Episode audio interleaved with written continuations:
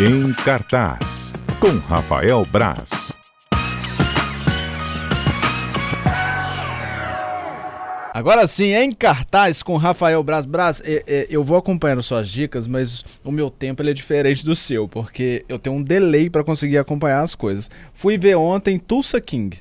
Ah, mas isso aqui que eu falei semana passada aqui. Mas olha só, uma semana perto não, mas tá não é ótimo. nada. Pô, Tá tá, no tempo aí, tá tá em no dia pra caramba. Rapaz, e não é que eu gostei? Não é divertido? Eu gostei, eu, eu, É eu leve. achei até o Stallone interessante, né? O Stallone Na é um caso pegada? curioso, porque o Stallone ele ficou muito famoso com, com aquele brucutuzão, né, nos anos 80 ali. Mas ele é um ator razoável. Sim, sim. E ele tem um tempo de humor que funciona bem. Ele é bom fazendo comédia. Sim. Sabe uma das cenas que eu mais gostei, ali- até a- a- o episódio que eu vi? Aquele se despede do irmão dele. É muito bonita essa cena. Fica emotiva. Fica, porque né, ele se despede via telefone, né? Via uma É. chamada de vídeo com o irmão. É, é muito bonita aquela cena, assim. É muito. Eu gostei, estou gostando da série também. Tô acompanhando, tá no Paramount Plus, a gente falou na semana passada sobre ela. Vale a pena assistir. A série é t- 35 minutinhos cada episódio ali, você vê. É, curtinho. Vê tranquilo. Não é uma série que mexe muito com. Não vai te deixar muito pilhado pra você não conseguir dormir. Nem vai te Exatamente. dar sono pra você dormir antes do, do necessário. Agora funciona- Jack Ryan eu travei. Aí vou tentar. é, e eu voltar. entendo, porque como eu falei, eu achei que, achei que a temporada começa muito bem, o meio é bem chato e o final é bom. Mas o começo é muito bom e o final é bom e o meio é chato. Vamos lá então. E por obrigação profissional. É, já, é, é, já é um excelente resumo do que Mas faz, é, é normal, né? Eu, o que eu vejo, a maioria das coisas que eu vejo, eu não, não, sou, não gosto tanto, né? Então é bem. Bem profissional mesmo. Vamos lá, HBO, The Last of Us. Last of Us, um ouvinte perguntou pra gente na semana passada aqui, Exatamente. né? Que eu falei que não, não podia falar ainda, estava embargado. É, olha, estreia no domingo, Last of Us, na HBO, HBO Max, simultâneo. E, Albertone, o ouvinte, só pra gente deixar Albertone, registrado. é isso. Registrado. e na semana. E pessoas, pra quem tem alguma TV por assinatura, mesmo quem não assina HBO, vai estar com o sinal aberto pra estreia de Last of Us, porque a HBO aposta muito nessa série. E não é à toa. Talvez seja uma das coisas mais incríveis que eu já vi filmada pra televisão. Que isso, cara. Tá? É. O braço tá falando isso, hein? E, e é- e o jogo, o Last of Us é, é um jogo pra PlayStation. Foi, o- foi o, o Last of Us 1 foi o último grande jogo do PlayStation 3. E o Last of Us 2 foi o último grande jogo do PlayStation 4 da geração, né? E essa, a ideia da série é filmar os dois jogos mais um, um DLC, que é uma expansãozinha, em três temporadas. E se for nesse ritmo, é, vai dar muito certo. O Last of Us é um mundo. não- É pós-apocalíptico, mas não é. Um mundo em que um fungo um fungo se espalhou, se proliferou e transformou algumas pessoas em, em criaturas estranhas, meio monstros, assim. Não chegam a ser zumbis, mas são uns monstros meio, meio estranhos. Mas o foco da série não é isso. O foco da série é a relação humana que a gente conhece. O Joel, que é o Pedro Pascal. Tem entrevista com os dois, o Pedro Pascal e a Bella Ramsey, tá lá em A Gazeta, eu fiz entrevista com os dois. E, e, a, e, a, e, a, Ellie, que é essa menina, que é imune. Então ele, ele tem que carregar ela de um lugar ao outro, os Estados Unidos, devastado, para estudá-la para por que, que ela é imune a isso. né? Ela pode ser a salvação da humanidade e tudo. Então a premissa é até boba, poderia ser uma coisa meio The Walking Dead, por exemplo, mas a relação dos dois, a construção da relação dos dois e o que vai levando eles a, a, a um- uma busca por humanidade num mundo super devastado ali é muito legal. O grande mérito da série pra mim foi é, como, como ela trata bem os personagens secundários. Tem, tem um episódio, acho o terceiro episódio, que tem uns atores até famosos. Tem o Nick Offerman como um, um ator secundário, que é um cara que é relativamente famoso. E ela, ela tem calma pra desenvolver os personagens. Não, não acelera, não, ah, não tem que ter explosão, não tem que ter nada disso. Ela entende que, que a série precisa ter um ritmo próprio.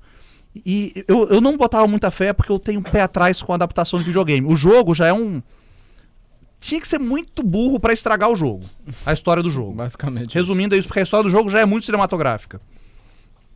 Mas eu- aí vai Mas tudo é possível. Mas isso aí, eu falei, vai adaptar, eu já fiquei. Ah. Mas aí entrou em cena o Craig Mazin, que é o cara que levou Chernobyl, uma série da HBO também, sobre a, sobre a usina eh, de Chernobyl, explosão. E a série é incrível, Chernobyl, é muito boa. Então quando esse cara entrou na jogada, eu já falei, opa, peraí que temos uma série legal. Ah, são nove episódios a temporada de Last of Us. Pega, pra quem jogou, pega basicamente o primeiro jogo, boa parte do primeiro jogo. E os episódios são legais que ele. não- O primeiro de estreia tem quase uma hora e meia, tem uma hora e vinte e poucos, um episódio de uma série. Nossa. Mas tem um episódio que tem 40 minutos. Então ele. E é muito legal isso, porque a HBO permite. A HBO é como, como uma produtora de conteúdo, ela é muito inteligente. Ela permite o tempo daquela história ser contada. Se precisa de uma hora e vinte para contar aquele arco, ela vai dar uma hora e vinte para aquele arco. Ela não vai criar um, um corte no meio para dividir, para e é muito, muito legal. Os dois atores principais são ótimos, o Pedro Pascal e a Bella Ramsey, que vivem os protagonistas. Mas os coadjuvantes são ótimos. Ambientação, Estados Unidos devastadíssimo, é muito, muito legal. E os monstros das criaturas também são bem legais. Quem, quem assiste, quem jogou os jogos conhece as bem as criaturas de The Last of Us. Pra mim é é imperdível para quem, quem jogou o jogo, assiste porque é imperdível. Não jogou, a história é incrível. Vale a pena assistir. Já viram, ah, uma série de terror. Falo, não, tem uns monstros, tem um monstrinho ali, vai ter uns, tem um sustinho ou Não outro. vai, tirar o, não vai tirar o sono. Mas não é uma série de terror. É uma série, um drama de relações humanas e funciona muito bem. Tô vendo até aqui que a HBO deixou o sinal aberto pra estreia. É, como eu falei, é, acho que é aberto, por exemplo, se você assina a Claro ou a Sky Sim, e não, sim. tem, não assina a HBO, Consegue a parceria você, você vai assistir, não, acho que o final de semana inteiro tá aberto. Tem até pra aproveitar pra ver outras coisas também, né? Vai que, né? Vai ter, a HBO tem muita coisa boa, é um, um grande catálogo. E, mas também, obviamente, vai estar disponível na HBO Max, no aplicativo, no de streaming, no serviço de streaming da HBO, que é domingo, 10 horas. E pra mim é imperdível, acho que vai estar, a gente está na segunda semana de dois, já, já vai estar na lista melhores do ano, do final do ano, que está liderando a lista de melhores séries do ano no final do ano de 2023. Agora a gente tem duas opções de cinema, né? A gente começa com os Fabelmans, é isso? Os Fabelmans, ó, o grande Fabelmans. Ganhou o Globo de Ouro agora, né? O Globo de Ouro. Eu, eu, eu detesto o Globo de Ouro, não dou importância pro Globo de Ouro. Eu sempre falo isso. Porque o Globo de Ouro é um grupo de jornalistas. Esses malditos jornalistas, mentira, claro. Os queridos jornalistas, como somos todos que ficam aqui. assistindo filmes e séries. Só, vejam, só ficam vendo filme sério o dia inteiro. que coisa, não? Não, é, são um grupo de Agora eles até expandiram, mas eram 90 jornalistas da imprensa estrangeira que trabalhavam em Hollywood. Então esses 90 votantes votavam, não era o Oscar que tem dezenas de milhares de, de votantes. Eram 90 e poucos votantes, só. E, mas aí eles até foram. Não tinha, não tinha, por exemplo, nenhum homem negro entre os indicados, entre esses, esses é, votantes. Eles falavam que só, só botaram homem negro depois do assassinato de George Floyd nos Estados Unidos. O cara que fez apresentou o Globo de Ouro e apresentou até com isso. E também não funciona muito como um termômetro para o Oscar, que a, a galera gosta de chamar, não é tanto. Mas enfim, os Fábio venceu o Globo de Ouro de melhor filme drama e melhor diretor Steven Spielberg. E eu sou Spielbergette. Já falei várias vezes, é um dos meus diretores favoritos, é o diretor do meu filme favorito, que é o Contatos Imediatos Terceiro Grau. E o Fab, eu tenho que uma coisa que eu falo, não é Fablemans, é Fablemans, é complicado. Fabelmans. Fabelmans, Fabelmans, né, no, no Brasil. É um filme sobre a infância do Steven Spielberg. Os Fabelmans são a família do Spielberg. Hum. Então é um filme que mostra o despertar dele pelo cinema. Como ele ganha a primeira câmera e é apoiado pela mãe, que era, era muito solitária. É, ele sai filmando algumas coisas, contando histórias, como ele aprende algumas coisas de, de, de, de cinema. E tem. e eu acho que talvez funcione melhor pra mim, que trabalho na área, assim, mas eu acho que não. Eu acho que é um filme que realmente é muito encantador. Tem aquela coisa meio de, de descobertas, né? De adolescência, de infância, que vai descobrindo.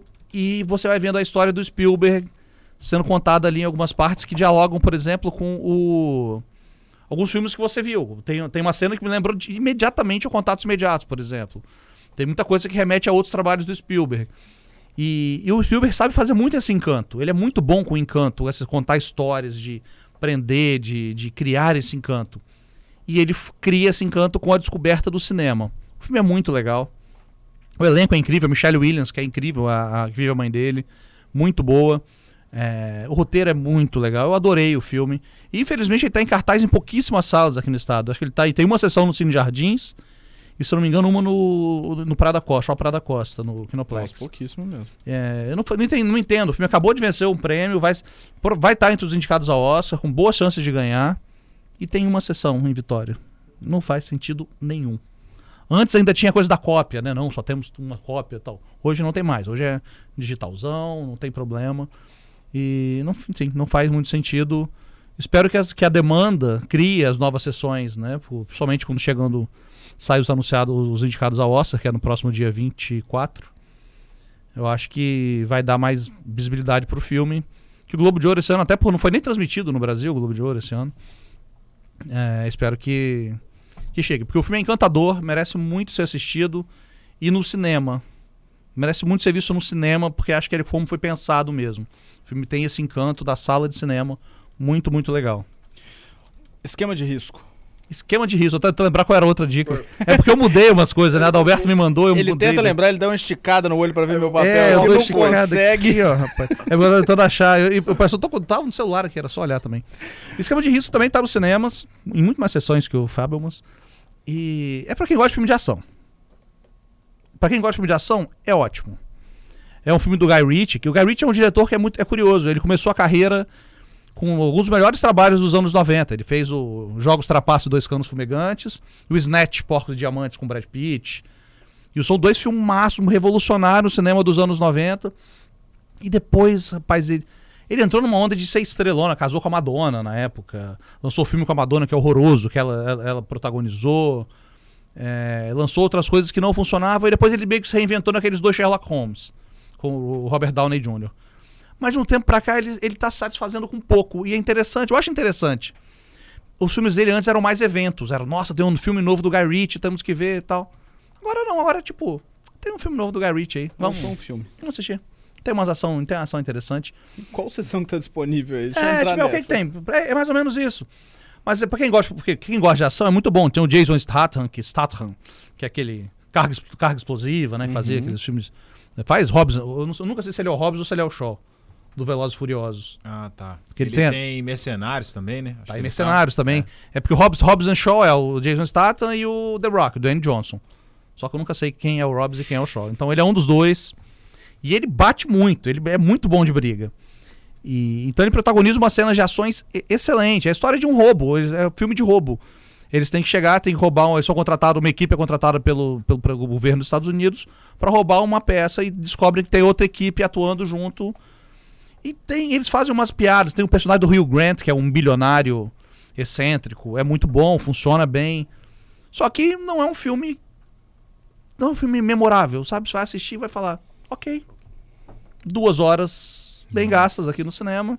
Já posso buscar as crianças ali na, no aniversário. Passei a hora que É, eu precisava. Exatamente. né? Deu Deixou tempo. a criança no aniversário ali na, no, na área Kids e foi ver, foi, foi ver o filme aqui, viu esse filme.